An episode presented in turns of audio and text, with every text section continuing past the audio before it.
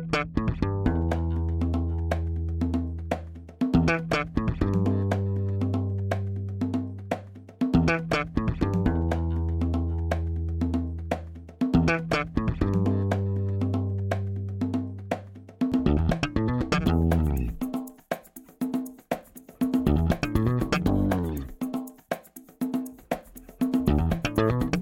Este é o Tapa da Mão Invisível, podcast destinado a aqueles que querem ouvir ideias que abalam sociedades e que não são ditas na mídia tradicional. Bem-vindo, Paulo Fux. Grande Júlio, tudo certo? Tudo beleza e contigo? Tudo firmeza? Tudo firmeza. Hoje temos um convidado, novamente, uma pessoa que já esteve no podcast antes, que sempre abrilhanta o nosso programa. Embora, né, Júlio, não sejam tão liberal quanto a gente, né? Começou as rusgas já. Encosta em um minuto. Assim. Deixa eu dar as boas-vindas para ele, ele poder se manifestar e dar a tua resposta que tu merece. Bem-vindo, Roberto Rachevski. Ah, era para mim esse, essa apresentação? Era para mim? Desculpa, eu achei que era para outra pessoa. Imaginei que fôssemos quatro no programa, mas já que sobrou para mim, de fato eu não sou tão liberal quanto vocês. Eu sou muito mais liberal do que vocês imaginam. Sensacional. Eu não vou apresentar Roberto Rachevski, eu me recuso a apresentar ele, porque ele já participou do episódio 10 e do episódio 27. Então, quem quer conhecer o Roberto Rachevski e saber quem ele é, escute esses dois episódios. Porém, só tem um adendo além da mini bill que a gente cita nos outros episódios, que é agora ele é o presidente do Instituto Liberdade. Isso mesmo? Isso mesmo, Júlio. Neste mês a convite do Bruno Zafari e do Leandro Gostiza, que presidiam o Instituto Liberdade, eu assumi esse que é um, talvez seja o único cargo que eu não havia exercido ainda no meio liberal, né? porque eu já participei como presidente do IEE, já participei como presidente do conselho e participo ainda do Atlantos, e fui vice-presidente do Instituto Liberal do Rio Grande do Sul, que depois se transformou em Instituto Liberdade. E agora, para minha satisfação, me tornei também presidente do Instituto Liberdade para promover as ideias que todos nós aqui defendemos. Tu pode dar uma palhinha sobre quais são os teus planos aí para essa diretoria? Quanto tempo no cargo? Ou é cargo vitalício patrimonialista? Olha, normalmente os cargos lá no Instituto Liberdade ele tem duração de quatro anos. O objetivo que me levou a, assumir essa função foi servir de elo praticamente entre a primeira geração de liberais e a terceira geração de liberais. Né? A segunda geração de liberais está com toda razão muito mais preocupada em criar riqueza do que propriamente agora difundir ideias. Né? Não que isso seja excludente, pelo contrário, mas a gente, como empresário, entende que criar riqueza é, é extremamente importante, tão importante quanto difundir ideias e que às vezes a gente tem que colocar uma prioridade nessas, nessas atividades. Né? Então, é, eu que tenho uma experiência longa nesse ativismo, né? eu, eu, costumo dizer até que eu não sou mais empresário, eu sou ativista subversivo. Tu é um intelectual agora. Agora tu é daqueles, daqueles que muita gente não gosta, um intelectual. É, todos nós somos intelectuais, né? Basta usar um pouquinho do intelecto que tu te torna um intelectual, né? É, e há vários tipos de intelectuais, né? Então, eu, eu, sabe que eu sou um cara assim muito exigente com os conceitos, né? Então, eu acho que a gente deve usar os conceitos como, como eles foram criados, né? E o intelectual é um cara que usa o intelecto, né? Que usa sua mente para observar a realidade, usa sua mente para conceituar as coisas, os concretos que a gente vê na realidade, né? para integrar esses conceitos e formar abstrações e ideias, para poder então fazer aquilo que é necessário para que a gente possa superar os desafios da nossa existência. Né? Tá, e quais são os desafios então do Instituto Liberdade nesses próximos quatro anos para ti aí? Bom, eh, primeiro eu montei agora a, a diretoria. O primeiro projeto que nós estamos estabelecendo é a primeira, primeira em todos os tempos, né? é a primeira conferência objetivista a se realizar no Brasil.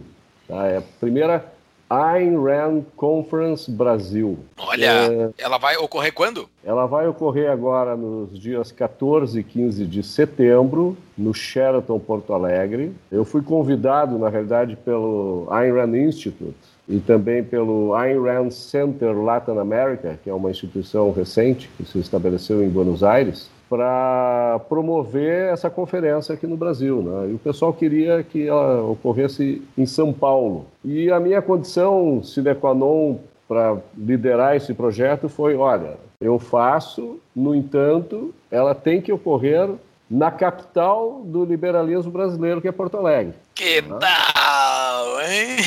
Então, o pessoal que conhece o Fórum da Liberdade, que conhece o IEE, que conhece o Atlantos, que conhece o Clube Farroupilha, que conhece o Students for Liberty aqui no Rio Grande do Sul. Quer dizer, todo mundo sabe que a, da grande força, da massa crítica existente aqui no Rio Grande do Sul, principalmente aqui em Porto Alegre, na difusão das ideias liberais. Né? Então, foi muito fácil de convencê-los e eu tenho certeza que os gaúchos que estarão presentes em massa no evento vão ter assim um, um, um show de apresentação de intelectuais, né?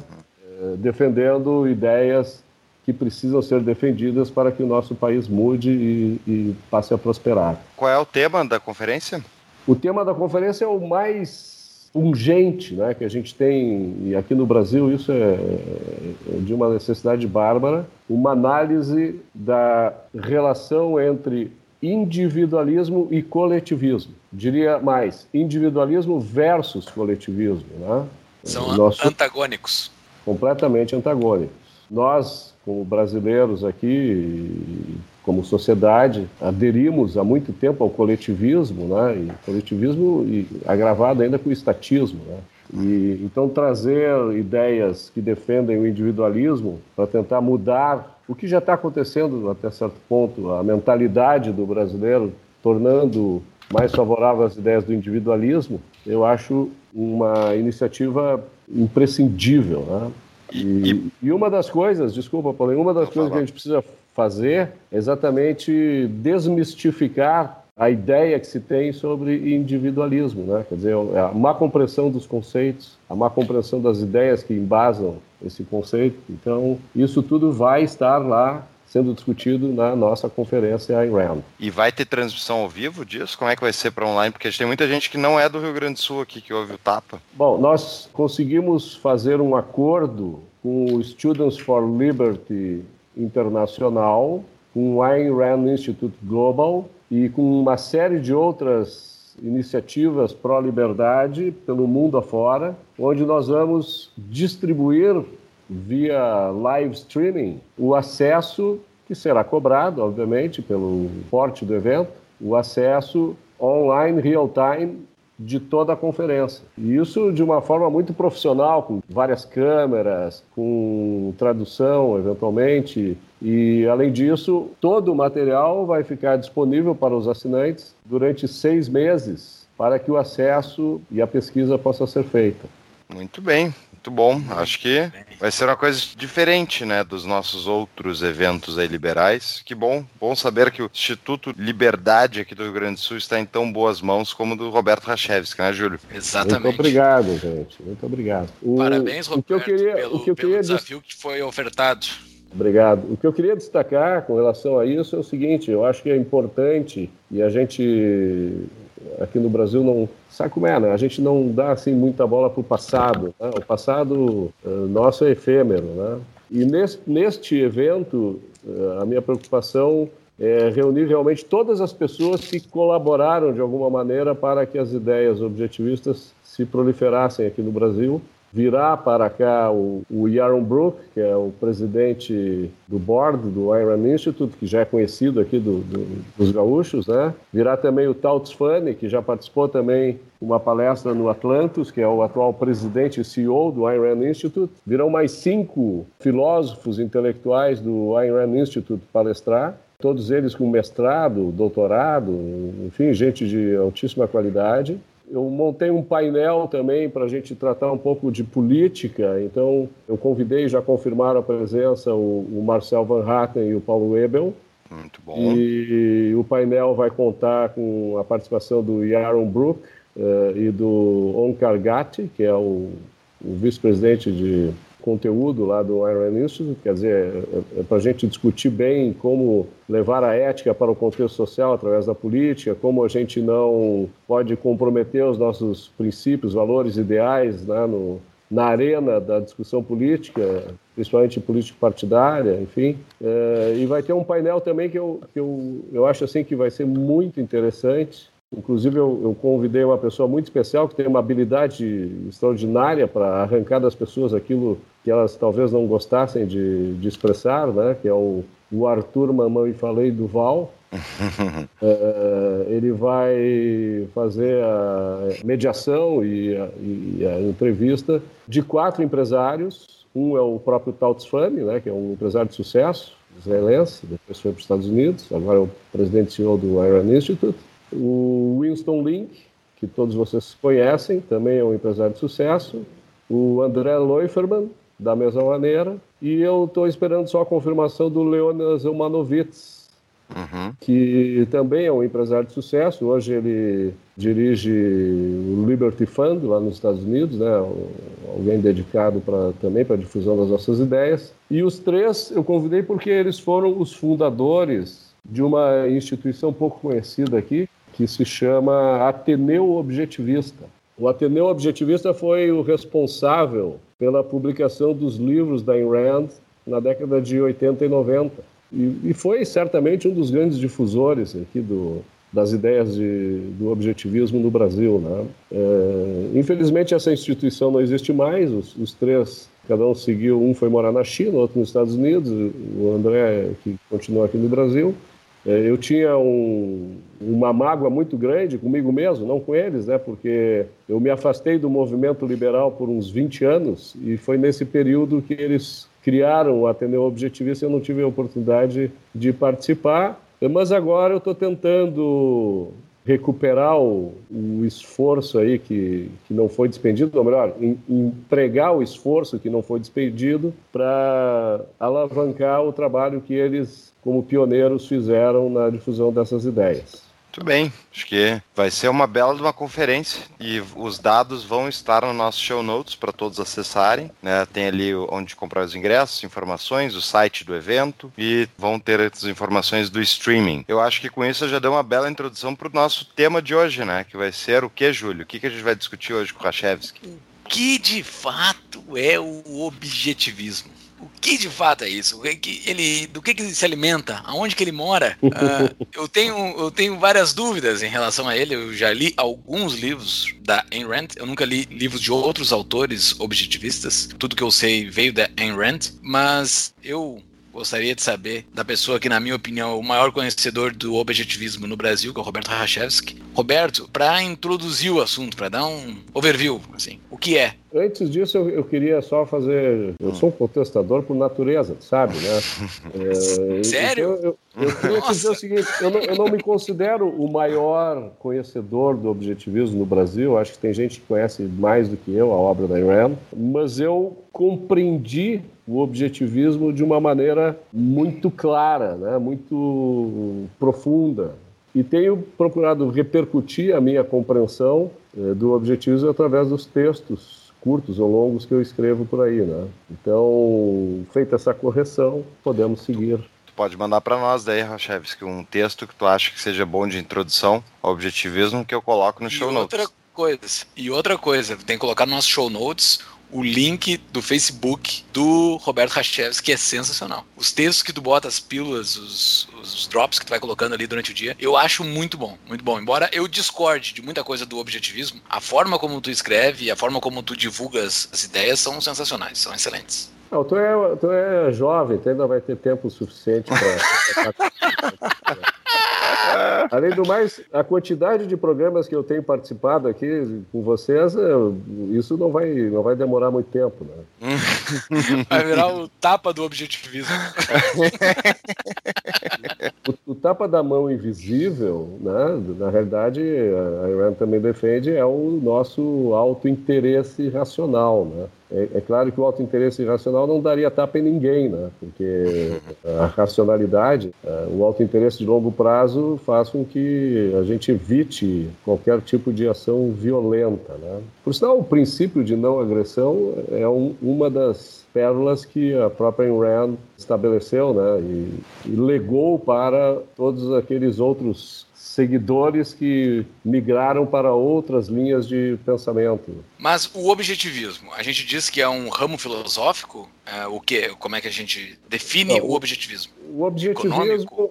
o objetivismo, ele é o que se chama de uma filosofia completa. Poucos filósofos desenvolveram esse tipo de coisa. Né? O que, é uma filosofia completa? Filosofia é um sistema que estuda a nossa vida na Terra, né?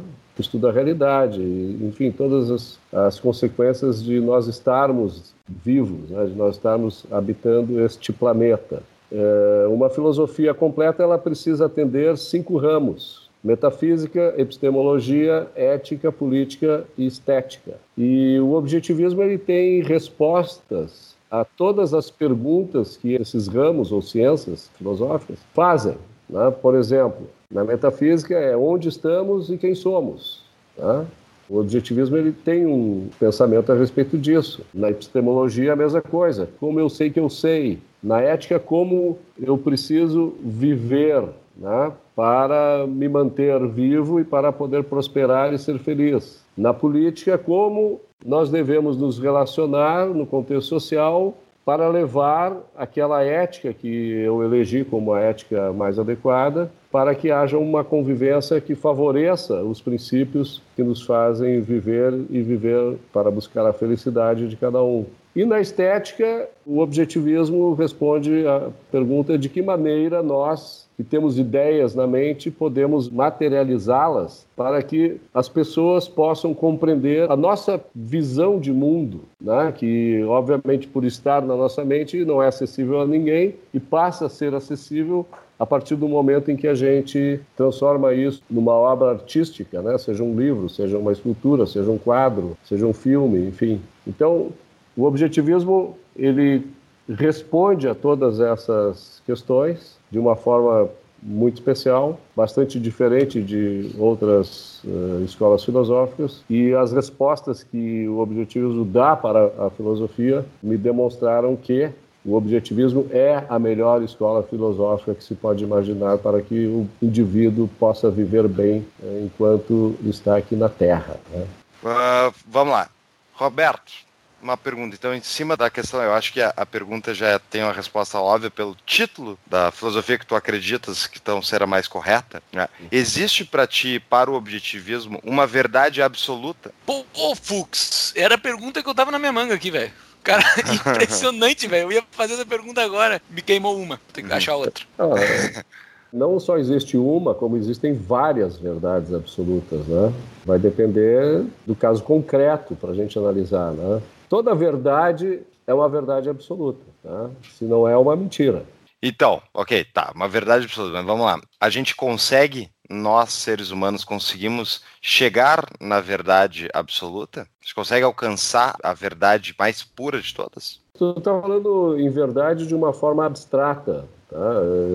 É, é óbvio que a verdade é possível de se chegar, né? Nós temos todos os instrumentos para isso, nós temos a nossa capacidade de percepção, nós temos a nossa capacidade de fazer deduções lógicas a respeito daquilo que a gente está observando, nós temos a capacidade intelectual de criticar aquilo que a gente está percebendo, e essa relação entre a nossa consciência e a realidade esta relação entre a consciência e a realidade é que dá o nome da filosofia da Rand de objetivismo, né? é que permite com que a gente busque a verdade a respeito dos nossos questionamentos. Tá, vamos lá. Tá, vou viajar aqui, mas tem gente que fala isso publicamente, né? Se discute, até algumas pessoas discutem. Enfim, eu duvido que seja verdade, mas vamos lá. E se a gente tiver, por exemplo, vivendo uma realidade simulada?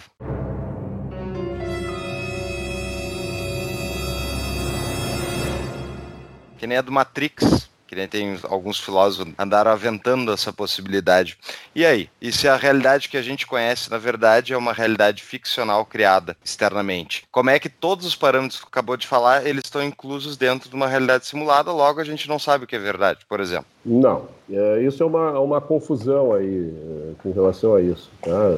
Em primeiro lugar, a verdade ela é fruto desta relação, da nossa consciência com a realidade. Tá? Tu está fazendo uma proposição no qual não existe nenhuma evidência de que isso seja possível. Tá? Para tu buscares a verdade, tu precisa ter uma relação íntima com a realidade. A realidade tu identifica ela através do teu sistema eh, sensitivo, através da tua percepção, buscando as evidências de que aquilo que a, a gente percebe realmente existe. Né? O que acontece é o seguinte: nós temos axiomas. Você está falando de metafísica, tá? Uhum. É, e nós não podemos trazer a metafísica para a epistemologia porque é um erro filosófico, tá? Primeiro, tu tem que responder aquela pergunta, né? Quem somos e depois onde estamos, tá? Ou onde estamos e quem somos, tanto faz. Os axiomas nos quais se baseia o objetivismo são três, e eles são o princípio para que a gente possa entender a realidade e a verdade que é proposta pela realidade e que a nossa consciência percebe. Quais são esses três axiomas? O primeiro é, de que a existência existe. Por que, que é um axioma? Porque não pode contrariar esta verdade. Né? Uhum. É uma verdade que a existência existe. Se eu quiser dizer que a, a existência não existe, eu preciso existir para fazer uhum. isso. Logo, é um axioma é irrefutável, é indivisível, tá? e não há como se negar. Né? Ora, tudo que existe é algo, e esse algo ele tem necessariamente determinadas características que o identificam. Tá? Então, se a gente vê alguma coisa e vê que aquele algo tem características determinadas, a gente pode eh, entender que ali existe uma entidade com determinadas características. Logicamente, como já dizia Aristóteles, né, o que existe, existe, A é igual a A, uma determinada entidade ela é igual a si mesma, ela é igual à soma das suas próprias características, não podendo ser ao mesmo tempo, naquelas condições, igual a outra coisa diferente. Então, já temos aqui dois parâmetros para entender como se chega à verdade. Tá? O segundo parâmetro, esse que eu acabei de mencionar, é a lei da identidade. Né? É, a lei da identidade ela tem um corolário, que é a lei da causalidade, que diz o seguinte, que toda entidade, ela em movimento, ela causa uma determinada, um determinado efeito, ela tem uma determinada consequência. E essa consequência, esse efeito, não pode, de maneira alguma, contrariar a natureza daquela entidade. Tá? Então, aquele algo, quando se mover, quando sofrer uma ação, ele vai reagir sempre de acordo com a sua natureza, não podendo agir de uma maneira diferente. Tá? O terceiro axioma é o de que existe a consciência. Nós, seres humanos, temos consciência. Se nós não tivéssemos consciência, nada disso que a gente está fazendo aqui seria possível, né? nem reconhecer a realidade, nem reconhecer as entidades, nem entender quais são as suas características, nem correlacioná-las e muito menos compreender como as coisas funcionam, quais as leis que regem a realidade, a natureza, enfim, é, é, esses são os, os princípios para que a gente possa desenvolver o nosso conhecimento para compreender a realidade, sabendo que as verdades que a gente descobre, elas podem ter novidades. Né? Aquilo que a gente sabe, pode haver ou descobertas né, que vão simplesmente ampliar aquela verdade conhecida, não vão necessariamente contrariar aquela verdade, né, mas sim ampliar a verdade conhecida, e isso vai fazer com que a gente vá se aprimorando naquele desafio, né? Que a gente disse que é o de existir. Dentro dessas tuas três premissas, teus três axiomas, tu colocou por último ali a consciência. a consciência. Então, a consciência, sendo um axioma, ela não precisa ser validada a existência dela. Ela por si só existe, é isso? Eu te diria de outra maneira, eu te diria assim, que não é possível a gente ter consciência da nossa consciência. Tá? Ninguém tem consciência da sua consciência. A nossa consciência ela é ratificada a partir do momento em que a gente tem consciência daquilo que, que nos cerca, do mundo exterior. Porque o mundo exterior, ele não é criado pela nossa consciência, ele antecede a nossa consciência. A nossa relação com o mundo anterior, ela é estabelecida a partir da recepção dos estímulos que o nosso sistema perceptivo recebe nesse convívio com a natureza, com a realidade que nos cerca. Né? Então, a consciência ela existe para perceber, para entender, para conceituar, para formar relações, integrações a respeito desses conceitos que representam os concretos da realidade, sejam eles uh, materializados ou abstratos, tá? para que a gente possa então construir as ideias que a gente precisa para poder viver direito. E a linguagem tem um papel fundamental aí, porque a linguagem é o que permite que nós, seres humanos, façamos isso. Se nós não, não tivéssemos a capacidade de conceituar os concretos, de pensar em passado, presente, futuro, de criar abstrações, imaginar coisas, relacionar eh, objetivamente o, o, que se passa à nossa volta com aquilo que se passa dentro da nossa mente, nós não seríamos os seres que somos. Queridos ouvintes do Tapa, dos mesmos donos da CapRate, temos a CapTable, que são nossos patrocinadores desde o início desse podcast. A CapTable é a plataforma de investimentos em startups da Startse. Pois então, agora está chegando a hora da empresa lançar suas primeiras startups em alguns dias. Para receber as primeiras ofertas da empresa, entre no site deles, inscreva o seu e-mail e seja um dos primeiros a investir em startups que podem se tornar exponenciais. O site é www.captable.com.br. Se escreve CAP Table, C-A-P Table, ou via site do Tapa que tem o link pronto para acessar. Eu já escrevi meu e-mail, e você? Uma vez eu ouvi um filósofo falando a capacidade da nossa consciência é a seguinte, né? Se eu te falar a seguinte frase, um macaco em cima de uma geladeira. Eu falei uma frase e qualquer outro ser humano que fale a mesma língua que eu consegue saber o que, que eu estou falando. É, é algo completamente doido, sem sentido, um macaco em cima de uma geladeira.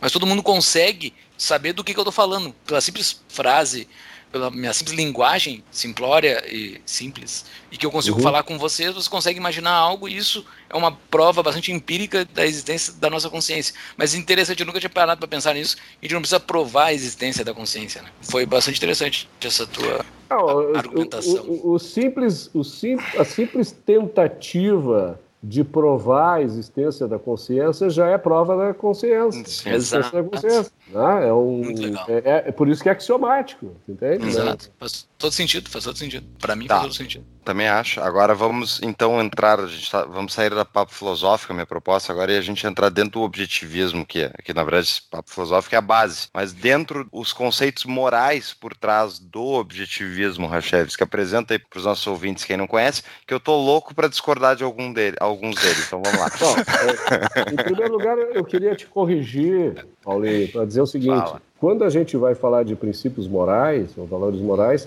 a gente ainda está dentro da filosofia. Não, com certeza. Ah, a filosofia, ela encanta é tudo isso, é a base. É, a base não, é o, é o conjunto né, que hum. integra todas essas questões. E o importante aí é o seguinte, é, é a gente entender que existe uma ordem de análise quando se trata de filosofia e quando se trata dos ramos da filosofia. Então, não é conveniente para o bom entendimento a gente fazer um salto uhum. lá da metafísica para a ética, deixando de lado a epistemologia, porque a epistemologia é o grande fator que vai definir o resto, tá? Tanto a ética quanto a política quanto a estética, né? Por quê? Porque quando a gente fala de epistemologia, a gente está tratando da teoria do conhecimento. Né? Então, a Ayn Rand ela, ela é uma advogada da razão, né? ela, ela, se opõe ao pensamento religioso, dogmático, de qualquer espécie, né? porque ela entende, e isso é fato, né? isso é uma verdade absoluta, que o ser humano, para que ele possa viver como ser humano, ele precisa necessariamente usar a razão. A razão é o nosso instrumento para adquirir conhecimento. Não há outra forma da gente adquirir conhecimento sem o uso da razão. É, assim como a gente fala da linguagem, sem a razão a gente não construiria a linguagem. Né? A linguagem é apenas um código audiovisual pelo qual a gente coloca a nossa razão em funcionamento. Quando a gente vai criar os conceitos, é quando a gente vai interligar os conceitos, quando a gente vai comunicar as coisas. A linguagem não é feita para comunicar. Comunicar, ok, é, é secundário, né? é, é, um corolário disso, né? da, da nossa convivência com a realidade. A linguagem ela serve para que a gente possa pensar. Tá? Então, isso vai entrar na política. Depois a gente pode falar um pouco sobre linguagem política, né? o politicamente correto, essas coisas. Então, a linguagem é o nosso instrumento para que a gente possa pensar, para que a gente possa desenvolver as ideias com base naquilo que a gente observa e também para podermos transferir o nosso conhecimento ou, ou nos comunicarmos com os demais que estão interagindo conosco. Né? Então, o que, que o que, que, diz a epistemologia e o que, que a diz? Nós somos seres racionais. O que, que significa isso? Que nós temos livre-arbítrio, que nós temos a possibilidade de definir o nosso destino, de dizer o que, que nós precisamos para sermos felizes. Como é que nós vamos julgar as coisas da realidade? Como é que nós vamos lidar com as coisas da realidade para que esta empreitada, viver para ser feliz, possa ser realizada. Não é? E exatamente por causa disso, por causa né, nessa relação A igual a A, né, como o ser humano é igual ao ser humano, ou seja, o ser humano é igual a um ser racional, tá? então nós precisamos ter uma ética compatível com a nossa natureza. E a ética essa é do autointeresse racional, ou seja, nós, seres humanos, por necessidade, por quê? Porque a epistemologia também diz isso. Nós não temos instintos. Tá? Nós, se formos largados no meio da floresta, nós vamos perecer, porque a gente não tem conhecimento, não tem habilidade, não tem força, não tem velocidade, não tem absolutamente nada para vivermos no meio da selva. Tá? Diferentemente de todos os animais que já são programados instintivamente para reagirem às suas necessidades automaticamente. O instinto que os animais têm lhe dão a capacidade de, de agir, no entanto, não lhe oferecem a capacidade de negar-se a agir daquela maneira, coisa que nós seres humanos temos. Nós não temos instintos. Nós podemos ter alguns impulsos e tal, mas a qualquer momento a gente tem a capacidade de dizer para si mesmo: não, eu não vou fazer isso qual é o limite disso, né? Por exemplo, o instinto é. reprodutivo é intrínseco ao ser humano, é óbvio, a gente pode se negar a se reproduzir, mas. Não, é, isso maior... não é instinto. Isso não, não é instinto. Não é instinto por quê? Porque tu, tu não está programado para, mediante um determinado estímulo, agir incondicionalmente, inexoravelmente, de forma que tu não possa uhum. dizer para ti mesmo não, entende? Tu procria como ser humano porque tu quer, não porque tu é movido por um instinto qualquer estabelecido no teu sistema neuronal, né? o, o sistema nervoso, é, no teu cérebro. Então, é... Hum, é, acho que é discutível isso aí. Não, acho que é discutível. Tem muitas não, mulheres que diziam que não queriam ter filhos e acabam querendo ter filhos depois. É uma questão biológica, muitas vezes o útero se manifesta, a mulher quer ter filho. Homens também acontece isso. Homens não querem ter filho, não querem ter filho e acabam tendo filho. É, não, Vira uma é, chave. Aí houve uma mudança de mindset, né? houve hum. uma mudança de vontade. Tu não tem filho porque tu não quer. Né? Assim como tu pode, sei lá, vamos falar de sexo, então, tá? Em vez de ter filho, vamos falar de sexo, né? Uhum. Exato. É, ora, Isso é o instinto nós... que move para a reprodução. Não é um instinto não é um instinto. O, o desejo sexual, ele é um estímulo, um impulso, mas não é instintivo, porque instintos necessariamente são ações programadas das quais tu não pode voltar atrás, tu não pode desistir, tu não pode ir contra. Isso é um instinto, tá? E nós seres humanos não somos dotados deste tipo de aparelhamento cognitivo, vamos dizer assim, tá? Nós temos o poder de decidir se nós vamos fazer sexo ou não. É claro que há aqueles que não conseguem conter isso, né? agindo de que maneira? Agindo irracionalmente. Né? Exatamente por agirem irracionalmente, é que essas pessoas elas são ou deveriam pelo menos ser segregadas da sociedade, né? porque afinal de contas nós vivemos uma sociedade de seres racionais. tá, não, peraí. Fiquei, quando, o cara, quando, peraí, peraí, quando o cara age irracionalmente, então, daí ele não. É, quando ele tá, na verdade, agindo em cima do que eu consideraria do seu instinto, daí tu considera que ele é, na verdade, um ser irracional. Mas não, ao mesmo tempo, todos os seres humanos são racionais. Não foi isso que eu falei. Então, o que eu falei, eu, tu está fazendo uma lógica invertida e inadequada. O que eu disse é o seguinte: há seres que agem irracionalmente, tá? Há seres que agem como se tivessem instintos. Tá, mas por que Não então? tem a capacidade, ou emocional, ou intelectual, ou cultural, de agir de forma diferente. É uma questão de conhecimento, é isso? É uma questão de entendimento uma questão de, de ética, é uma questão moral, é de virtude. Tá? Qual é a virtude aí? É a virtude da racionalidade tá? uhum. que a pessoa carece. Qual é, que advém da que, consciência. Que, qual é a virtude da racionalidade? O que, que ela diz? Ela diz o seguinte, que nós, seres humanos, somos seres racionais, que nós temos livre-arbítrio, que nós podemos decidir o que quisermos a respeito das nossas ações, que todas as nossas ações são antecedidas por ideias, e que essas ideias elas precisam atender determinados preceitos. E esses preceitos são os preceitos éticos que nos fazem ser seres humanos racionais, né? Ou agirmos Só nós temos tal. isso. Só nós quem? Seres humanos. Bom, isso é um dado metafísico, né?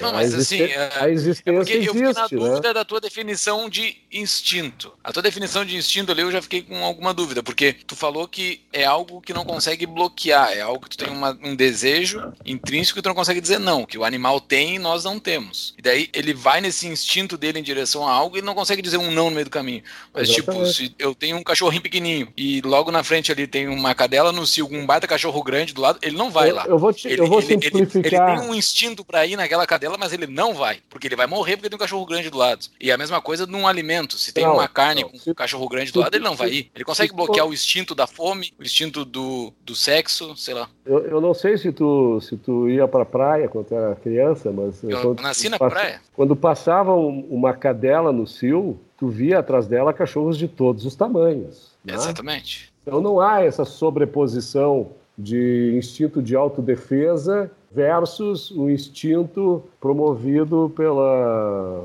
o apetite sexual. Pelo apetite sexual instigado pelo que a cadela proporciona, né? Então vamos voltar à moralidade agora dentro do objetivismo. Agora que falou da epistemologia, vamos falar sobre o que é a moralidade de acordo com Ayn Rand e o objetivismo.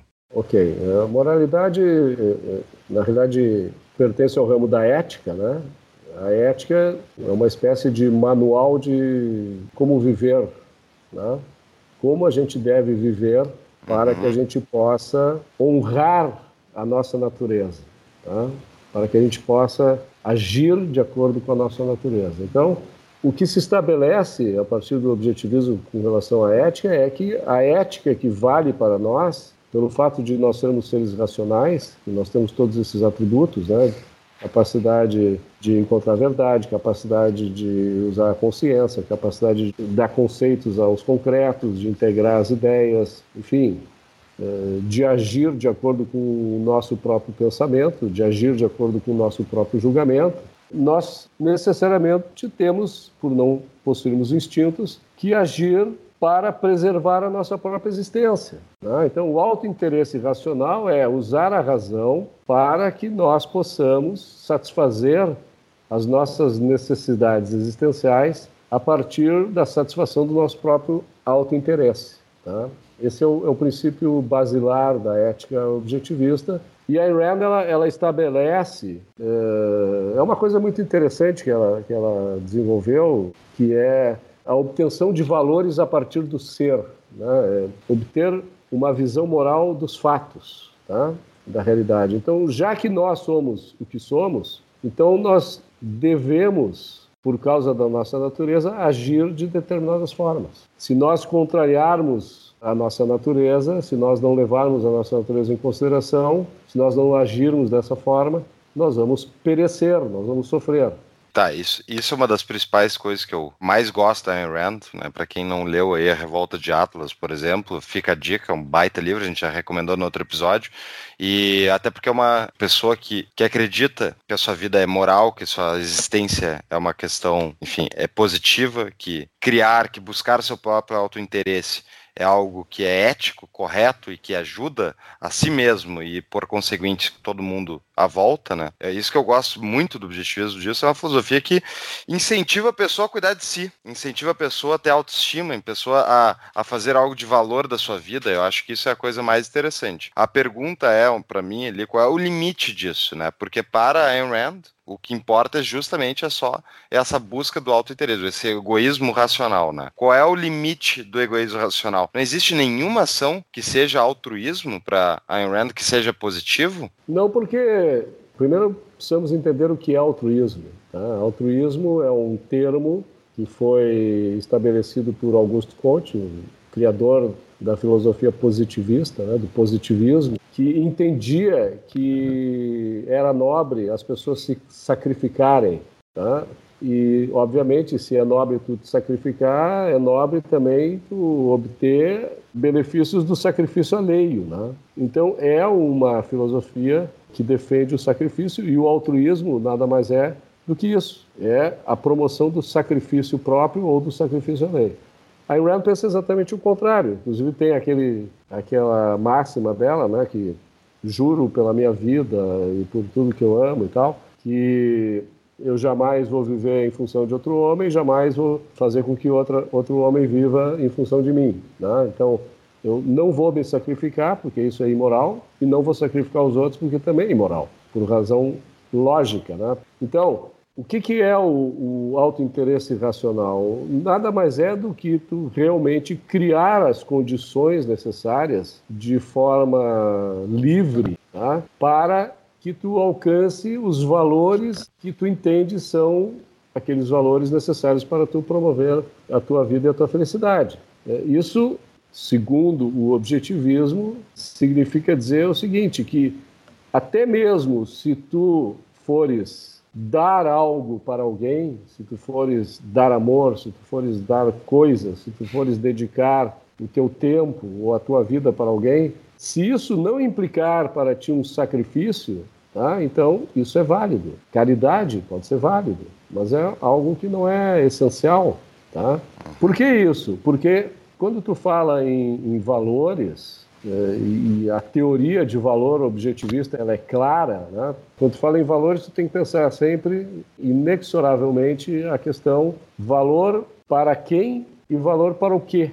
Isso é a visão objetivista de valor. Quer dizer, sempre quando se fala em valor, diferentemente da visão intrínseca de valor ou da visão subjetiva de valor, é, tu tens a ideia de que Valor está relacionado com a realidade, né, para o que, e com a tua consciência, né, com o sujeito. Para quem? Né?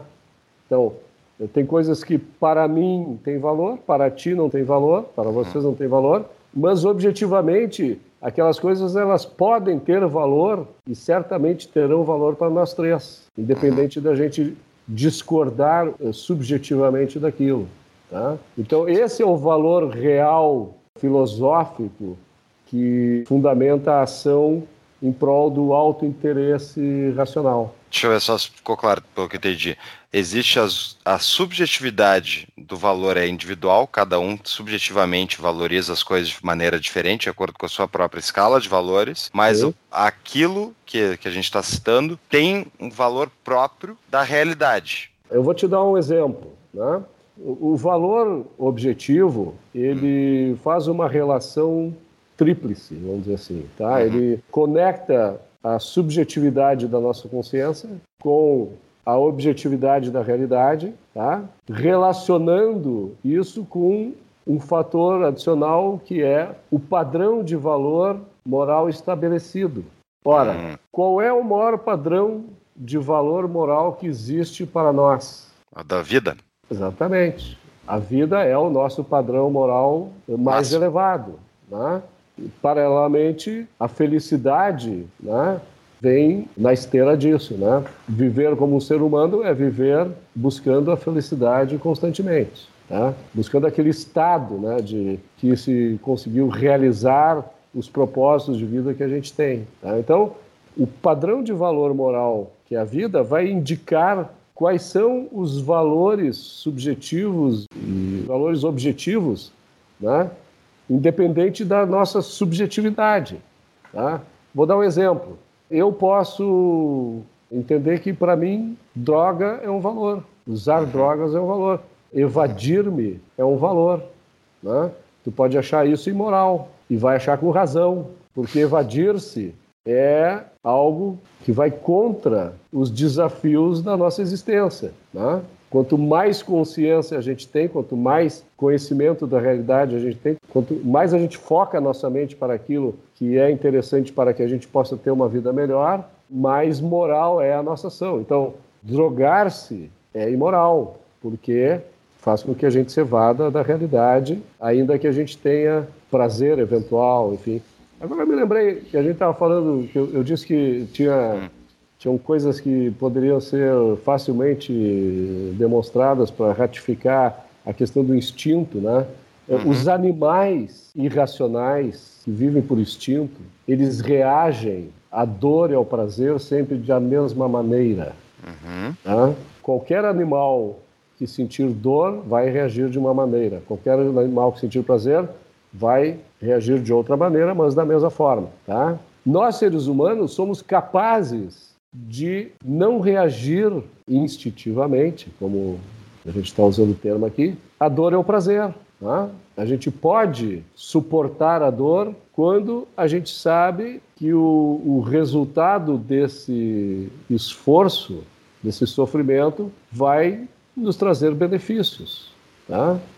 Da mesma maneira, a gente pode abrir mão de determinados prazeres, porque sabe que isso vai nos permitir buscar a longo prazo a felicidade que a gente quer. Isso não inexiste no mundo uh, irracional. Né? Isso é pertencente apenas à nossa espécie. Né? Então, isso simplifica um pouco essa questão, assim, que parece que não ficou bem clara a respeito de por que nós seres humanos não temos instintos, porque os animais racionais têm instintos, por que, que a gente não precisa necessariamente agir movido por algo programado, porque nós não temos essa programação efetivamente. Né? Quer ficar por dentro de todas as novidades do nosso podcast? Yeah, Mr. White! Temos uma solução! Acesse nosso site tapadamãoinvisível.com.br e cadastre seu e-mail. Mas o futuro do objetivismo, assim, eu não sei se é o futuro que a gente fala, mas o objetivismo é uma filosofia recente dentro da história da humanidade, né? Foi descrito há pouco tempo, não sei se é a palavra que se usa descrito, mas foi estudado, levantado há pouco tempo. Mas dentro das sociedades, pelo menos a parte que eu conheço, o objetivismo ele é algo que tem um contato, tem um ponto de toque na sociedade em pessoas de maior classe ou maior instrução aparentemente, ao meu ver, e eu quero que tu me diga qual é a tua percepção, o objetivismo ele não tem uma aderência para as pessoas que não têm um estudo muito grande, um tempo para estudar. A pessoa simples que está tocando o seu dia a dia ali, ela não, ela não faz ideia o que é o objetivismo. E não sei se é antagônico ou não, mas do outro lado do objetivismo tem a crença religiosa. Né? Isso tem uma aderência muito grande nas pessoas simples, nas pessoas que não têm o estudo da filosofia ou algo assim, como é que a gente pode se definir? Qual o futuro do objetivismo? Ela vai conseguir penetrar em outras classes ou a sociedade tem que ficar rica primeiro para depois o objetivismo penetrar? Uh, bom, eu tenho uma análise diferente disso. Eu só queria concluir a, a, a parte da beleza, ética, beleza. se vocês me permitirem. Aí a gente vai lá, nesse aspecto, tá? E aí, isso inclusive vai servir de base para esse, uhum. a resposta desse teu questionamento.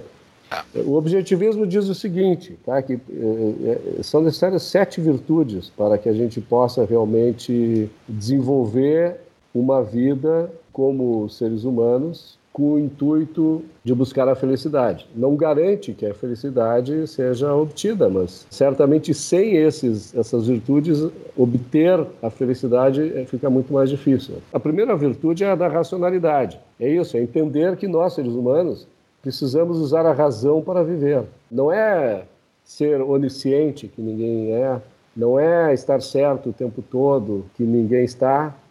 Seria desumano né? a gente pensar em onisciência ou uh, agir sempre de forma correta. Tá? O que a gente precisa entender com, né, com relação à racionalidade é que nós precisamos pensar, nós precisamos perceber, nós precisamos entender como a realidade funciona e a nossa razão que permite e propicia isso. Tá? Então, essa é a primeira questão. A segunda questão é sermos honestos. Honestidade é fundamental. É, honestidade no sentido de não perverter a realidade, né? de não se evadir da realidade e também não falsear a nossa própria consciência. Tá? Hum. Nós fazemos parte da realidade. Então, Assim como a gente tem que ter o conhecimento o mais absoluto possível a respeito da realidade, das coisas da natureza, das abstrações que a natureza e a realidade propiciam, nós precisamos ter conhecimento de si próprios. Né? A gente não pode se enganar, né? sou pena de incorrer em erros que serão provavelmente irrecuperáveis. Tá? A terceira virtude, que é muito importante, é a da produtividade. Nós precisamos nos manter materialmente. Não só porque se a gente não obtiver as coisas que a gente precisa para se manter, a gente vai perecer, e a gente tem que entender que tudo na natureza, tudo que o ser humano precisa, ele precisa criar, ele precisa agir, ele precisa criar, sob pena de não ter o que é necessário para que ele possa sobreviver como ser humano. Né? E também a produtividade vai nos permitir criar os valores necessários para a gente poder se desenvolver intelectual e espiritualmente. Tá? Porque, afinal de contas, se a gente não existir, a gente não consegue desenvolver isso. A quarta eh, virtude é a virtude da independência. E aí é, é independência em dois sentidos. Tanto no sentido material, ou seja, nós precisamos ser produtivos, precisamos criar os bens materiais para a nossa sobrevivência, nós não, nós não podemos sacrificar os outros para viver, tá? Uhum. e nós temos que ser independentes intelectualmente, ou seja, nós precisamos pensar com a nossa própria cabeça. Tá? Isso não significa dizer que a gente não vai interagir com os outros, não vai adquirir conhecimento a partir dos outros, não vai ir à escola para aprender com os professores e tal, não, não é isso. Independência é, ao fazermos isso, lançarmos sobre isso o nosso próprio olhar crítico.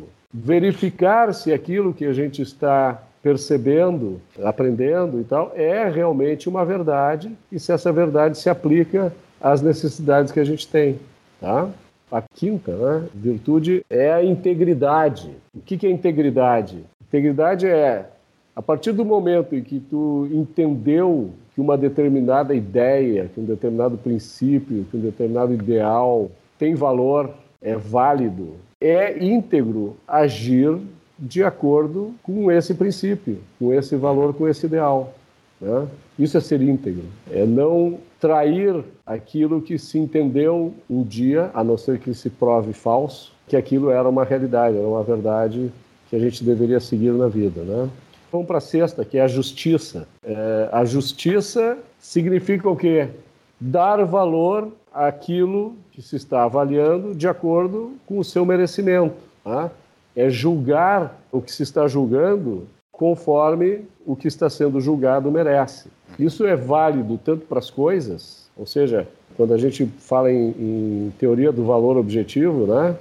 É, nós vamos dar valor justo para aquilo que vai nos retribuir para que a gente possa manter a nossa vida e prosperar em busca da nossa felicidade.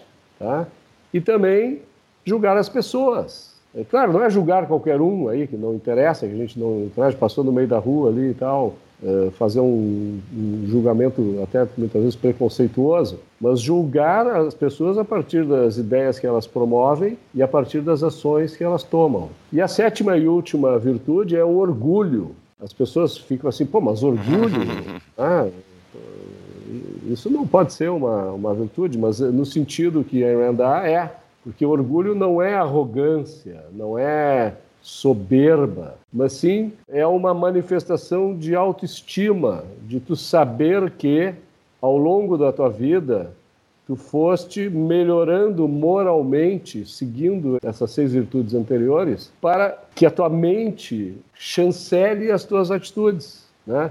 Eu sou orgulhoso de ser cada dia um cara melhor. Tá? E melhor significa isso: agir de acordo com o nosso próprio autointeresse, sem sacrificar ninguém, sem se sacrificar para ninguém, na busca dos valores para criá-los ou mantê-los ou dispor-los em busca da nossa própria felicidade ou daqueles que a gente acha que valem tanto quanto a gente. Tem que voltar para a pergunta do, do Júlio ainda. Júlio, lembra a pergunta? Acho que agora até ficaria melhor o futuro, ela. O futuro, né? O futuro, futuro do objetivismo.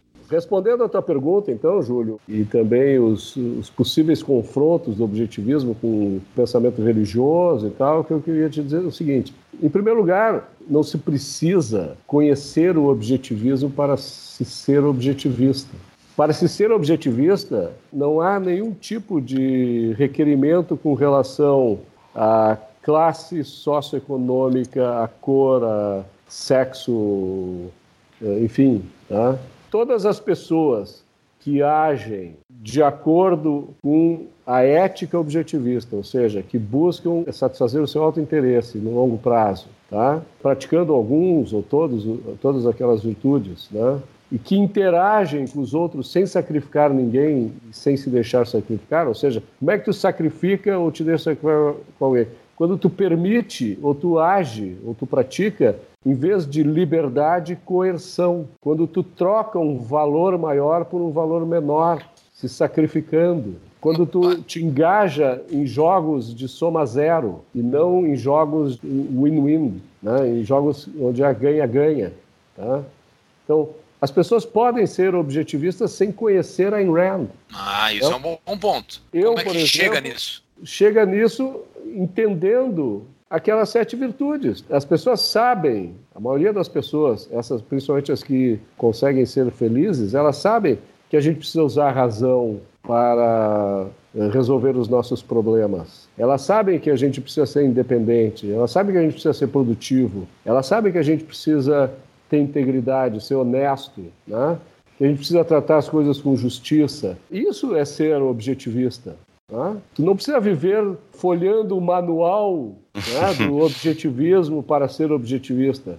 Basta tu ser racional, basta tu agir em prol do teu próprio interesse, sem sacrificar os demais. Isso é suficiente. Qualquer pessoa pode fazer isso. Mas deixa, deixa eu fazer um gancho em cima disso aí. Lendo a Revolta de Atlas aí, tem um personagem, eu não quero dar spoiler, né? Mas tem um personagem, ah, enfim, do livro, que é um personagem secundário, que ajuda a personagem principal ao longo do livro inteiro e no momento final ele é deixado a sós por ela e tal para perecer. Então, aí entra minha, meu conflito com o objetivismo, que eu concordo 100%, a gente não deve se sacrificar pelos outros. Primeiro a gente tem que cuidar de si, né? Eu já falei a frase a situação que eu gosto muito, que é aquela do, do avião, quando o avião tá caindo, né? Primeiro uhum. põe a máscara de oxigênio em si, depois na criança, né? Porque não adianta tu botar na criança depois, no meio do processo, tu vai, vai acabar o teu oxigênio. Então, primeiro cuide de si para depois poder cuidar dos outros. Agora, não existe nenhuma medida de que tu tenha alguma obrigação ética de tentar ajudar os outros se tu já conseguiu salvar a si, digamos. Eu entendo que tu não tem nenhuma obrigação, eu acho que tu não tem que ter essa obrigação, mas ao mesmo tempo não tem, não existe um mínimo de, de Mo talvez moral nisso, de, é moral, moral de, de, de, olha, já que tu agora já resolveu a tua vida, se tu quiseres, tu vai ser uma pessoa melhor se tu ajudar os outros. Bom, como a gente falou antes, a gente falou em valor, né? Quando tu fala em moral, tu fala em valor. Tá? Uhum, uhum. E, e a gente concorda que o valor ele é subjetivo, é objetivo, tá? não aceita o valor intrínseco, porque o valor intrínseco não, uh, a rigor é, é custo, né? não, uhum. não é valor propriamente, né? isso Sim. falando economicamente. Então, o, o que eu entendo é o seguinte, se eu acho, se eu acho que fazer bem às pessoas através da caridade, se eu acho que talvez até dar a minha vida por alguém, tá? é algo que vai me satisfazer, isso é moralmente justo. Mas não vai te satisfazer. E tu ainda assim, tu já cumpriu os teus pré-requisitos. Mas aí tu tem uma situação de um amigo, alguém, enfim, tu, tu quer ajudar o teu vizinho porque o cara tá em necessidade, tu quer ajudar ele porque tu sabe que vai ser melhor para ele. Tu não gostaria de ajudar para ti. Para ti não tem nenhum ganho, mas tu te sente talvez eticamente, talvez por uma deturpação, o cara não é uma pessoa objetivista, mas é, eu posso ajudar. Qual é o problema disso? Mas se a pessoa não vai trazer nada para mim, não. nada para mim, não vai trazer nenhum benefício para mim. Eh, não, eh, aí é que tá. Não existe isso de não vai trazer nenhum benefício para mim. Vocês sabem, né? O próprio Mises já disse isso, né? Que a ação humana ela é feita no sentido de se buscar a felicidade, né? De se buscar um estado de situação melhor do que aquele que a gente estava. Tá? A Iran não discorda disso. Ninguém que pensa racionalmente pode discordar disso. Claro que as pessoas elas também agem muitas vezes de forma deletéria, mas aí é uma perversão, né? é, uma, é uma atitude irracional e imoral. Tá? Então, não tem nenhum problema, não tem nenhum problema das pessoas ajudarem os outros, desde que elas não sacrifiquem valores maiores por valores menores. Por exemplo, o meu vizinho está precisando de alguma coisa, tá?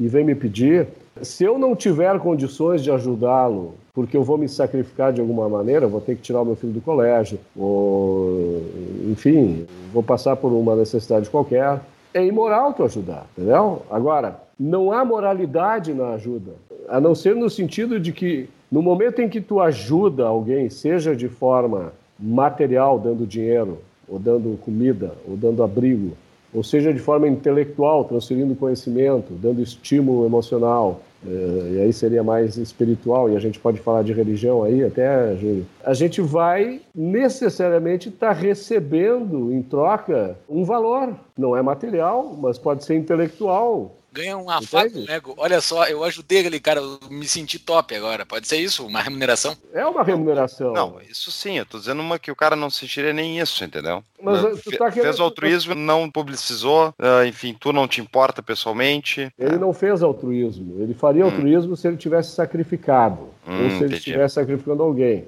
O termo correto aí seria caridade. uma caridade ou uma benemerência. Né? Entendido. É, então, a benemerência e a caridade não são valores morais. Uhum. Ninguém pode ser é, julgado negativamente por não, a, não ajudar alguém. Tá? Uhum. E também não é um sinal de nobreza tu ajudar os outros. Vamos pegar um exemplo fácil aqui do Bill Gates. O Bill uhum. Gates ajudou a humanidade. Alguém discorda disso?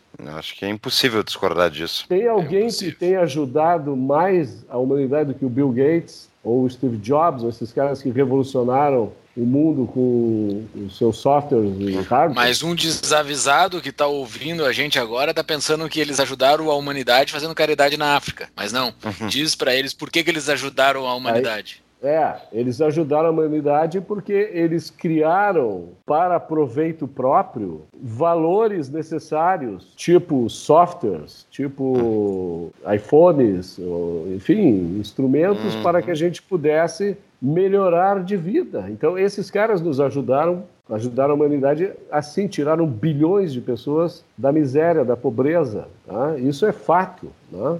Agora, quando se fala em Bill Gates e se acha ele um cara sensacional, a maior parte das pessoas uh, vê ele como um cara sensacional apenas a partir do momento em que ele passou a doar a sua fortuna ou hum. promover o bem-estar de populações pobres na África e tal através dos investimentos em saúde que ele passou a fazer. Quer dizer, eh, aquela ideia do give back né? que o uhum. empresário tem que dar de volta porque a sociedade o fez rico. Isso é uma mentira.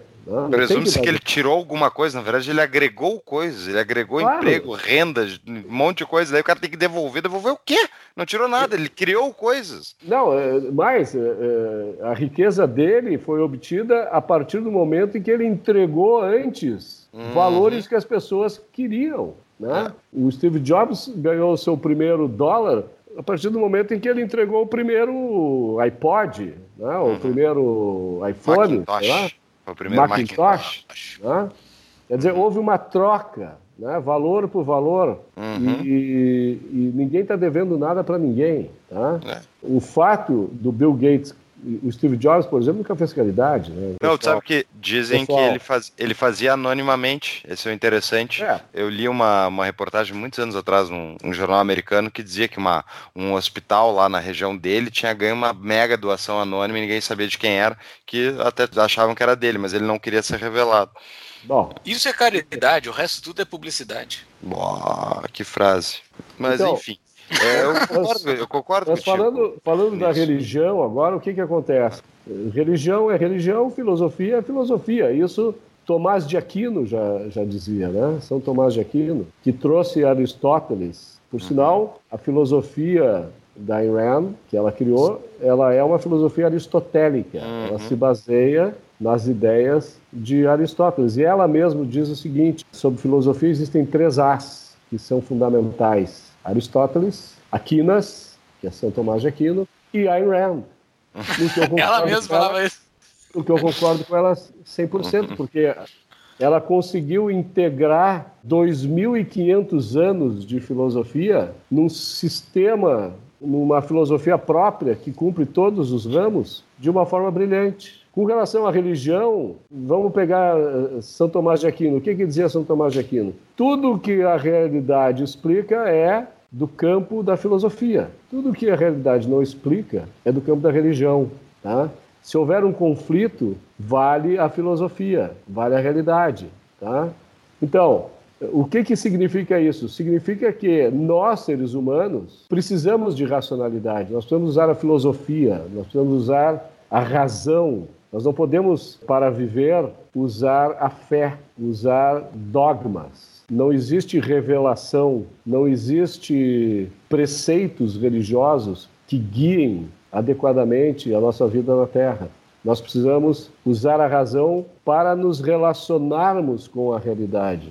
Agora, o objetivismo não, não diz assim, olha, ninguém pode ter religião. Claro, as pessoas têm religião, né? Tu tem que aceitar que as pessoas têm a liberdade de consciência. Né? Isso faz parte, né? inclusive, da questão da política, né? que nós não chegamos a entrar, é, que é aquela que, que faz com que as pessoas se relacionem no ambiente social com os seus direitos individuais, entre os quais a liberdade de consciência está incluída, seus direitos individuais intactos. Imagina o seguinte: a gente vive numa ilha, isolado. Né? Nós somos livres para fazermos o que quisermos. Uhum. Nós, nós, eh, precisamos de ética, né? nós temos a razão para lidar com aquele ambiente que nós estamos. Nós precisamos de ética para poder sobreviver. Mesmo vivendo isolados, nós precisamos de ética.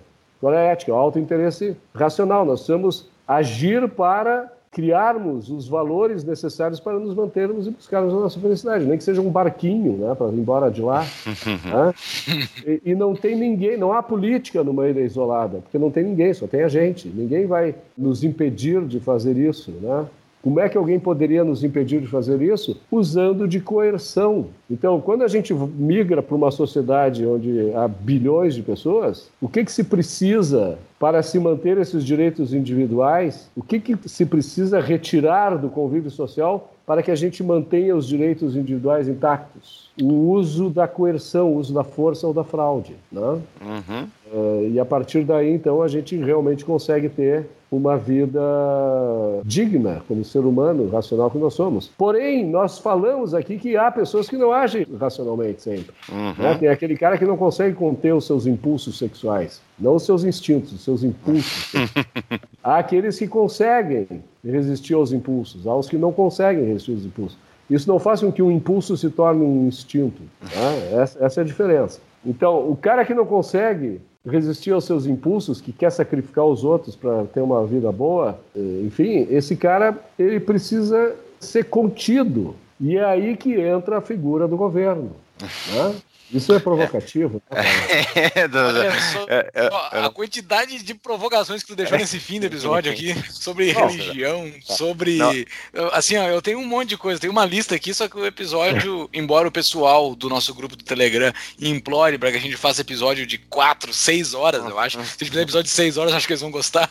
Mas por enquanto a gente não vai fazer isso, né? Então acho que vai ficar para um próximo episódio com o Roberto Rachevski. O que, que tu Não acha. Fux? Eu acho que é uma boa, acho que é boa porque essa final aí de que existe um papel para o governo nos livrar da coerção, nos coagindo, é inacreditável. Mas ok, ok. Mas eu não me lembro- eu não me lembro- eu não me lembro de ter- Eu não me lembro, eu não me lembro de ter Ah. falado de um governo que nos coage. Sim, sim, porque pelo menos eu digo o seguinte: ó, o objetivismo e a, isso que o Roberto está defendendo é, é um governo financiado voluntariamente. Ah, e daí realmente é uma questão muito diferente do Estado que muita gente imagina aí que é necessário. Talvez tu fique, tu fique Ah. feliz se a minha Ah. última fala for dizer que nós, objetivistas, entendemos que imposto é roubo, né? Óbvio. Azar, agora sim, não, já sabia. Já Sensacional. Perto dos nossos. Não, essa, essa frase nos abraça, né? A gente Uhum. fica abraçado nela. Ô Fux, o nosso grupo Telegram, que é Olha. sensacional, como é que faz pra entrar lá? Quem não entrou ainda no apoia.se barra tapa da mão invisível e não está contribuindo com o programa, está sendo um free rider, né? Então, diga-se diga passagem aí. Sinta-se um pouco culpado, não acha, Roberto? As pessoas têm que se sentir um pouco culpado por não estar contribuindo com o serviço. Elas têm que fazer um, uma caridade, Eu, mas eu, eu altruísmo. não. Mais, um- mais uma coisa aí pra gente deixar pra depois, tá? O free rider não é imoral. Não, não é mesmo. Olha, eu não, eu não não tenho é, obrigação, não. eu nunca exigimos que, que as pessoas paguem, então, não, é- aqui eu tô só fazendo um jogo de culpa, mas eu concordo contigo. É, isso, inclusive, é um, é um dos argumentos básicos para não ter problema, não tem problema, não existem bens públicos, mas isso vai ficar para outro dia. Eu acho que, Roberto, pô, uma aula de objetivismo que eu tava, acho que comentou num, num trecho aí que eu acho que vai cair fora da gravação, eu vou ter que ouvir esse episódio umas três vezes, falando de tantas coisas muito profundas, bem interessante, eu gosto muito do objetivismo, eu ainda tenho um pé um pouco atrás, mas é, eu acho que talvez seja questão de tempo, mas eu vou botar o- um artigo que eu li antes do episódio, né, para me preparar, do Roger Scruton, que está no Spectator, cujo título é altruísmo e egoísmo. E vai estar lá no, no nosso show notes para vocês pegarem um contraponto aí ao que o Roberto falou, de uma pessoa que sabe bem mais que eu e o Júlio. Roberto, tu tens uma dica de livro para nos passar? Tu já passou várias né, durante o episódio aí, mas Eu, tenho, um desses, eu A tenho- eu Virtude tenho- do Egoísmo. É, exatamente, é o que eu ia dizer. Quer dizer, sensacional, eu li a, a virtude do egoísmo não só explica claramente isso que eu tentei transmitir para vocês, como ainda explica também como funcionaria um governo sob essa ideia objetivista de sociedade. Né? Recomendo a virtude do egoísmo. Não sei se está disponível nas, nas bancas ou, no- ou na internet, né? em português. Acho que sim, acho que sim, sim. Eu tenho Eu ele. comprei uns anos atrás também, é. Acho que tem, eu vou ver se eu vou ver se eu acho na, na Amazon. Vai estar no mas, show se notes. não, mas se não tiver, eh, parece que está sendo relançado em breve. Maravilha. Tá. A parte dele no momento que ele, no momento que ele fala sobre a fé, foi ali que eu gerei os meus argumentos contra o objetivismo, assim. Mas ele é muito bom, o jeito que ele explica a parte que o objetivismo lida com a fé é bem interessante, assim. Eu acho que tem que, como eu já falei aqui, tem que se ler todas as vertentes, inclusive Marx tem que se ler. O Roberto foi a primeira pessoa que me falou que tem que se ler o Capital, né? O Roberto, inclusive, uma vez ele deu a dica que tem que ler a Bíblia, né, Roberto? É, eu na realidade, naquela vez que eu falei isso, eu disse que eu me tornei. Claro que não foi, não é verdade, mas eu já era capitalista, mas se eu não fosse capitalista, ao ler a- o Capital, eu me tornaria um, né? Porque, obviamente, o capital defende valores que não são os meus, né? É, sem conhecer Ayn Rand, sem conhecer o objetivismo, sem conhecer Adam Smith, sem conhecer Hayek, sem conhecer Mises, sem conhecer Scruton, etc. Eu sempre fui um liberal, né? Porque eu aprendi isso desde criancinha. Então, eu acho eh, importante a gente ler as coisas e a Bíblia me serviu para eu me tornar um ateu convicto. né? Eu, Tá tentando a provocar o Júlio. eu li a tentando Bíblia, provocar o Júlio. várias vezes, Já, tanto, já sei o fim tanto- dessa história. tanto o Antigo Testamento quanto o Novo Testamento. Eu ganhei a Bíblia do meu avô, né? Sabe, você sabe que eu sou de ascendência judaica, né? Então, esses dois livros me serviram para corroborar ainda mais a minha fé no capitalismo né? e no objetivismo da Rand. Muito bom. Boa. É sensacional falar contigo, cara. É sempre, Sempre muito bom, muito Quando vocês obrigado. quiserem, estou à disposição de novo. Né? Cara, a gente vai ter que fazer, né? Porque com esse monte de lacuna que a gente deixou no fim aqui, a gente vai ter que fazer o próximo, a gente se obrigou agora. Muito obrigado, sucesso na conferência. Falei que precisava de quatro horas, pelo menos, né? Exato. Vai ter que ter quatro episódios. Vamos lá, quando vocês quiserem. E dia 14 e 15 de setembro, no Sheraton, a primeira IRAMCON Brasil a se realizar aqui em Porto Alegre. Né? Ou, quem não quiser ir lá, pode adquirir o acesso via uh, o live streaming que nós vamos propiciar. Excelente. Maravilha. Links estarão no show notes, como sempre. Então tá, muito obrigado para vocês, muito obrigado a vocês dois. Só uns recadinhos finais aqui, só para quem tá nos ouvindo. Nos sigam nas nossas redes sociais, Instagram, Facebook, YouTube agora. Ah, o Fux, tem uma coisa que a gente nunca falou, né? Entre no nosso YouTube, dá o joinha, inscrito, como é que é a coisa que o youtuber fala, né?